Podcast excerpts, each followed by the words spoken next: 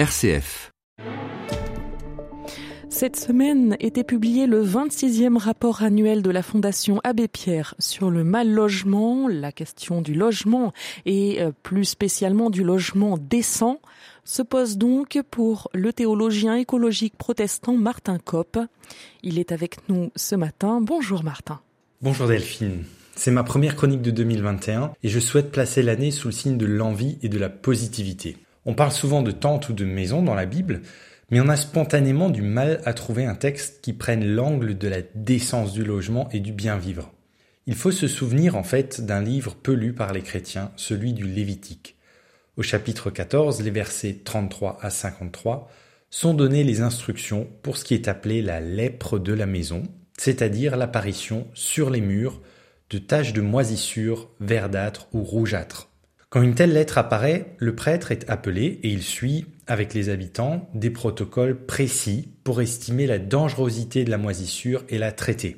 Il s'agit d'examiner la tâche, de fermer la maison et de vérifier si la tâche s'étend en l'espace d'une semaine, d'arracher les pierres touchées, de gratter la terre, de déposer ces matériaux contaminés dans un lieu dit impur, et enfin de disposer de nouvelles pierres et de recrépir.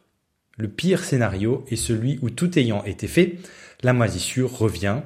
En ce cas, c'est l'ensemble de la maison qui est détruit et une nouvelle qui est construite.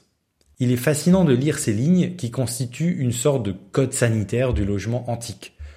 Au cœur d'une théologie du pur et de l'impur, dont je ne parlerai pas ici, elles témoignent de l'attention bienveillante de Dieu jusque dans le quotidien des personnes et leur lieu de vie.